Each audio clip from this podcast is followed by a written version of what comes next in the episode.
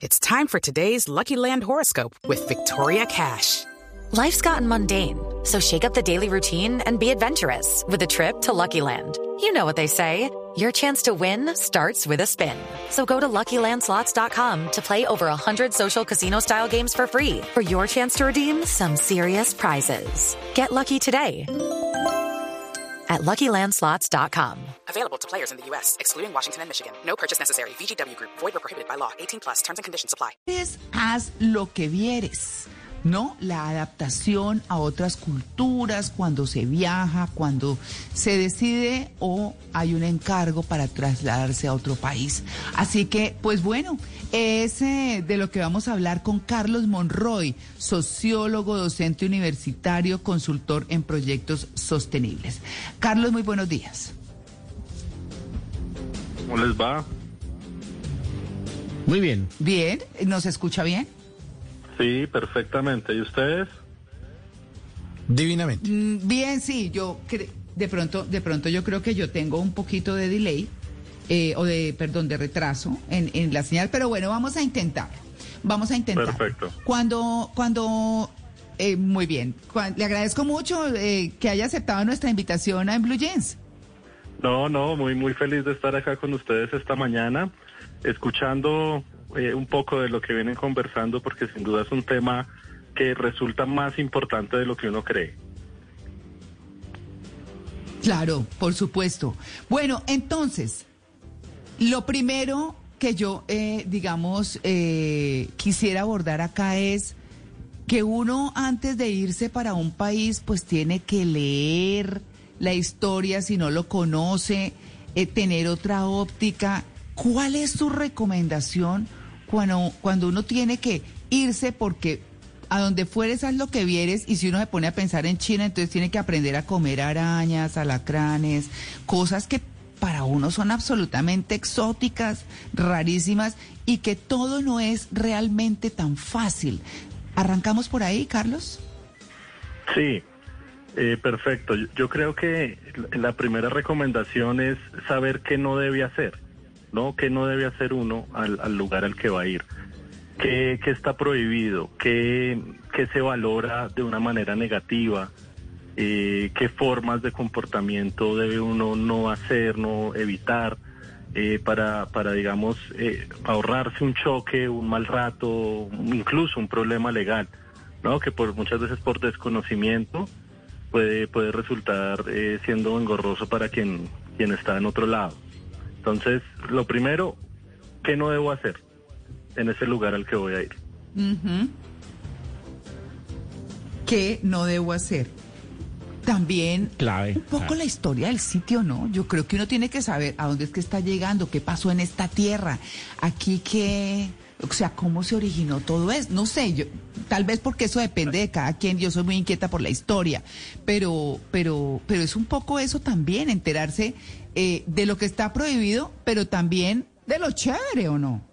Claro, eh, en ese en ese primer punto que está prohibido, pues yo yo tengo que entender el por qué, ¿no? No, no tanto como un, como algo automático de no hago esto, no, sino en un contexto y en un sentido histórico que puede tener dos grandes pilares cuando uno se va a ir a un lugar. Uno, el tema de la religión, que es una gran institución ¿no? que, que- que fundamenta la moral de este lugar. Y, y ahí la religión aparece en cualquier cultura. Y lo segundo, cuáles son las instituciones políticas que rigen este sitio. Entonces uno con esas dos variables entiende cómo es la cultura, entiende cómo es el comportamiento social, entiende eh, cuál es eh, precisamente nuevamente eso correcto o eso incorrecto.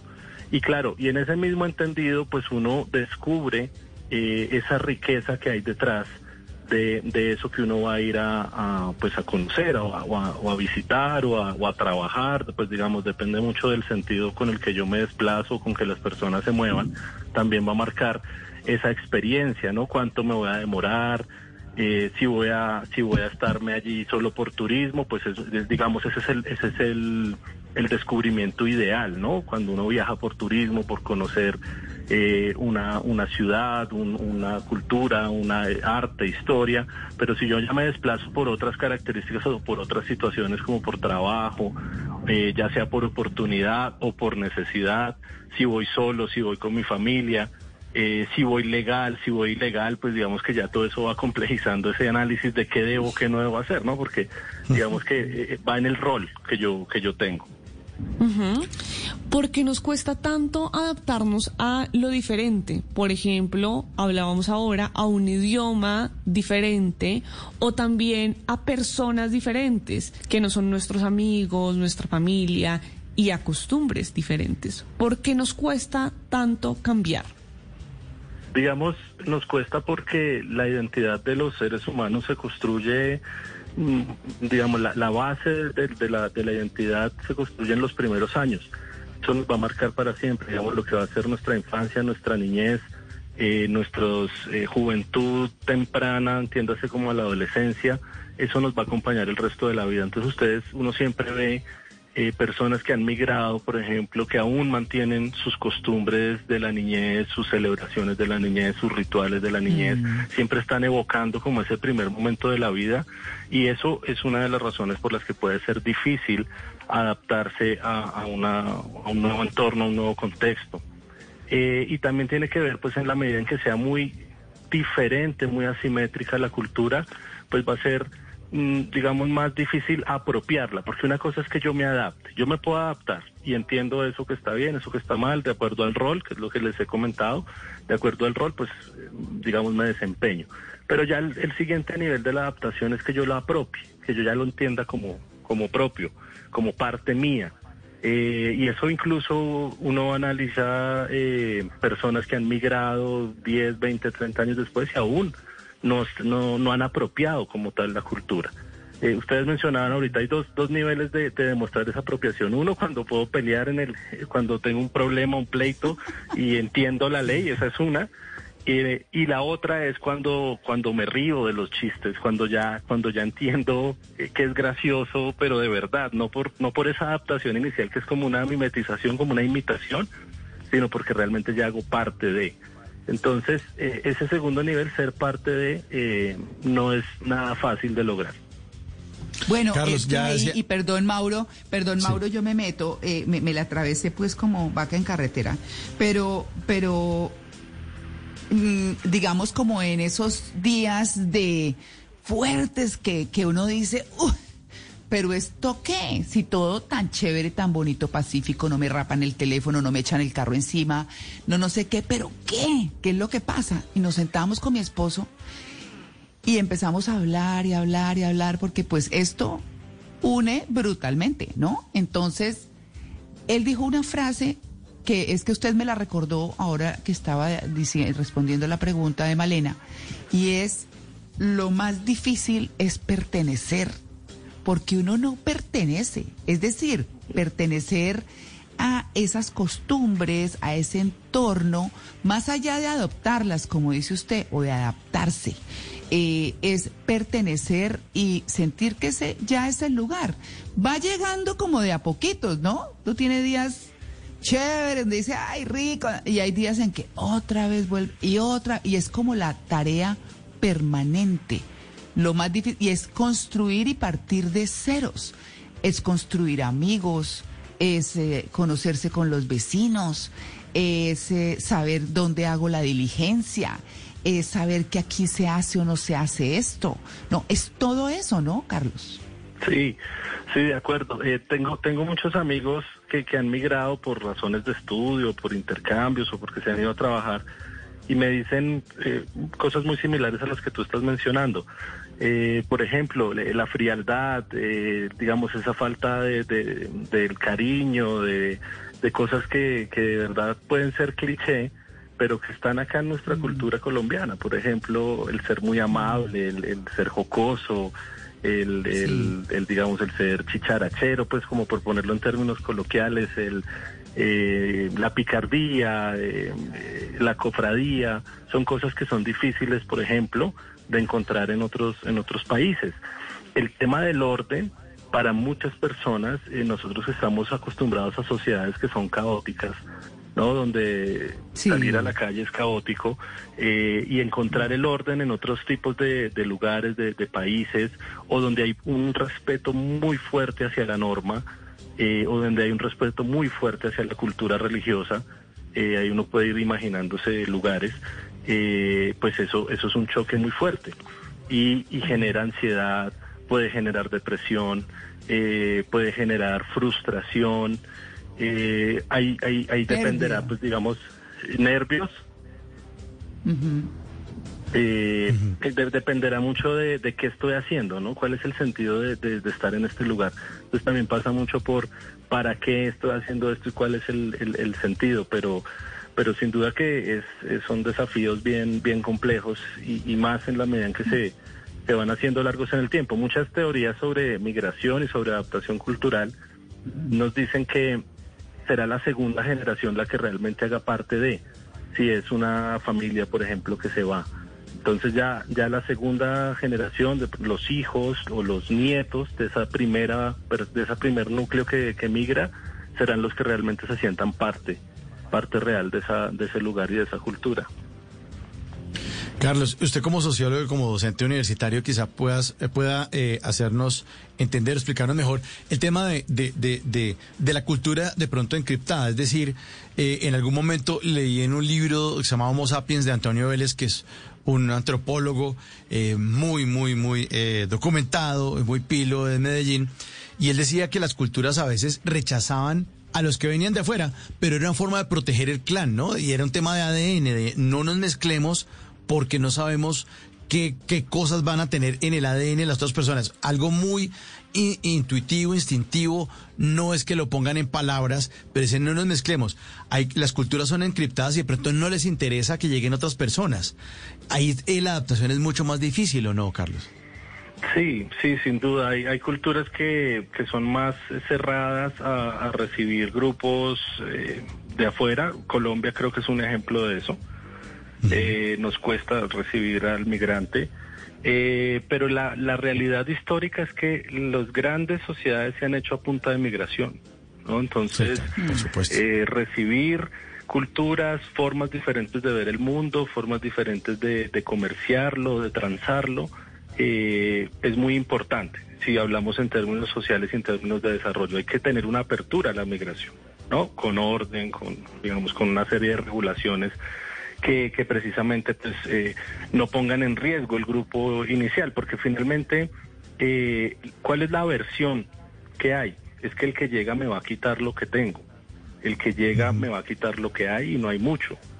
Entonces el que llega va a venir a pedir más de lo que de pronto me pueden dar a mí en, en un contexto. Digamos que esas son las nociones de esa encriptación cultural. Es no Hello, it is Ryan, and we could all use an extra bright spot in our day, couldn't we? Just to make up for things like sitting in traffic, doing the dishes, counting your steps, you know, all the mundane stuff. That is why I'm such a big fan of Chumba Casino. Chumba Casino has all your favorite social casino style games that you can play for free anytime, anywhere with daily bonuses. That should brighten your day a little. Actually, a lot. So sign up now at chumbacasino.com. That's chumbacasino.com. No purchase necessary. VGW Group. Void were prohibited by law. See terms and conditions. 18 plus. pongamos en riesgo nuestra subsistencia porque es que la tenemos difícil todos. Entonces, en la medida en que lleguen más, pues, pues eh, nos va a tocar más complicado a todos y yo prefiero que entonces no lleguen. Esa es un poco la razón. incluso, incluso, Carlos, en términos de ADN, porque fíjese que eh, cuentan la historia de América Latina, de, de- de este lado del continente, que los españoles trajeron enfermedades eh, que los indígenas no podían resistir, pues porque no, no estaban cruzados, o sea, no, no sabían lo que era esto porque aquí no existía eso, o no existían las plantas para curar esas enfermedades. Entonces, ese choque y esa unión es lo que tratan de, de todas las culturas tratar de prevenir. Nunca se ponen palabras, nunca decir a alguien en el aeropuerto, no, aquí no, no adoptan a esta gente que viene aquí a estornudarnos, no, nadie lo dice, sino que simplemente es tácito dentro de, la, de las diferentes poblaciones. Sí, sí es. eh, digamos que se, se, se respira, más no se dice. Eh, sería un poco la, la manera de entender cómo no se verbaliza, cómo no se, Sí. no, no, no, sería políticamente incorrecto decirlo. Claro, Además, por supuesto, las leyes, por las supuesto. leyes no, no podrían promover, eh, digamos, esa exclusión, esa- eh, el, el- Sí, el exacto. discriminar, el, el marginar. Pero claro, en, en, en esa cotidianidad, en esa, en eso no formal, digamos que es donde se respira todo esto, es donde, donde le va a ser más difícil precisamente al que, al que se vaya eh, sope- soportar en el día a día eso que, que te pase no Claro. sé en un, en un lugar público o en un o en un supermercado o en un comentario de una fila eh, pues ahí es donde donde el tema eh, se siente se siente más Sí. Carlos, eh, este proceso de adaptación a otras culturas eh, no solo es difícil para nosotros los latinos, para, para todas las culturas. Si uno mira los fenómenos, por ejemplo, de los chinos en los Estados Unidos, fue tan difícil que terminaron todos agrupándose en sus propios barrios y entonces se volvieron famosos los barrios chinos o la pequeña Italia en Nueva York, donde se agruparon todos los italianos, o está el barrio latino en Los Ángeles. Pero me parece que esos guetos dificultan aún más la adaptación porque uno entra en una zona de confort y de ahí no se sale para enfrentar la cultura en la que está viviendo. Si uno va a aprender español, pero todos los días se la pasa hablando con latinos o colombianos, perdón, si uno va a aprender inglés, pues no lo va a aprender y no se va a adaptar a la, a la cultura extranjera donde uno se fue a vivir. Sí, digamos que es que hay varios sentidos en eso, en eso que mencionas. El primero tiene que ver con sobrevivir. ¿no? Entonces nos buscamos los iguales y eso pasa en todas las comunidades migratorias y nos agrupamos para, pues, para defendernos, para, para, para tejer solidaridad, para tejer confianza, para hacernos visibles, para defendernos en caso de que, de que haya un ataque. Eh, pero, pero claro, sin duda que eso va a marcar una, una resistencia inicial a la, a la mezcla cultural, pero el solo hecho de estar en, el, en, en un territorio que, se, que es ajeno y que va a responder a leyes ajenas, así yo me agrupe, tarde que temprano va a crear esa, ese híbrido, va, va a crear esa... Hay gente esa que mezcla, lleva esa- años en Estados Unidos y nunca aprendió inglés porque no salió Es que- de su gueto latino.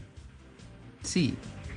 Sí, sí, sí, sí, eso es cierto, eso es cierto y, y- y- y hablaría de, de, de- de un fenómeno pues sí, interesante de, de concentración en, en un territorio ajeno, pero que, que no crea nuevas prácticas, nuevas formas, Claro. sino que la- las Claro. mantiene. Hay, hay tres cosas, hay tres cosas que yo he logrado identificar aquí, Carlos. Yo estoy en Estados Unidos. Sí. Llevo dos meses acá, dos meses. Eh, a los 58 años migrar es muy fuerte.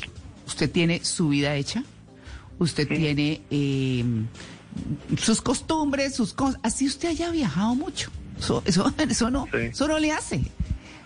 Antes, cuando uno viaja, lo más importante, eh, no lo más importante, porque no, no es así, pero parte de lo que usted hace es ir a un mall, a un centro comercial, y se compra cosas y no sé qué. Aquí los sitios de frecuencia son el supermercado, por ejemplo.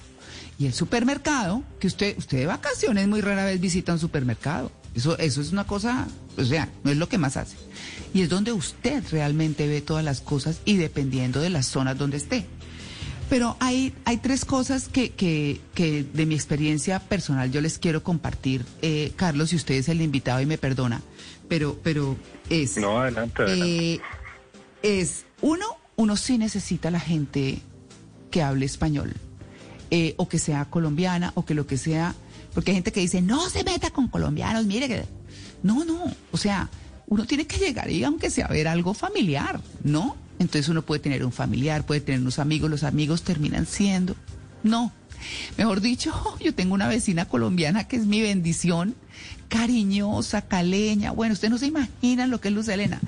Y es como un angelito aquí al lado mío pero tengo al frente eh, un pakistaní, al lado un oriental, yo no he sabido de dónde es, al frente un gringo, al otro lado un jamaiquino, o sea, hay mucha gente. Eh, y uno dice, uno necesita al colombiano o, o al que hable español para que lo oriente mucho más fácil. Así uno habla inglés, así uno habla inglés, porque esa es otra cosa, entender los acentos y la cosa y todo. Lo segundo es, nadie habla de su estatus. Yo estoy aquí con visa de estudiante, yo estoy aquí con visa de periodista, yo estoy así, aquí con visa de trabajo, yo estoy... Nadie. Eso es como un veto. Y tampoco es bien visto que a usted le pregunten cuál es su estatus acá. Eso es una cosa.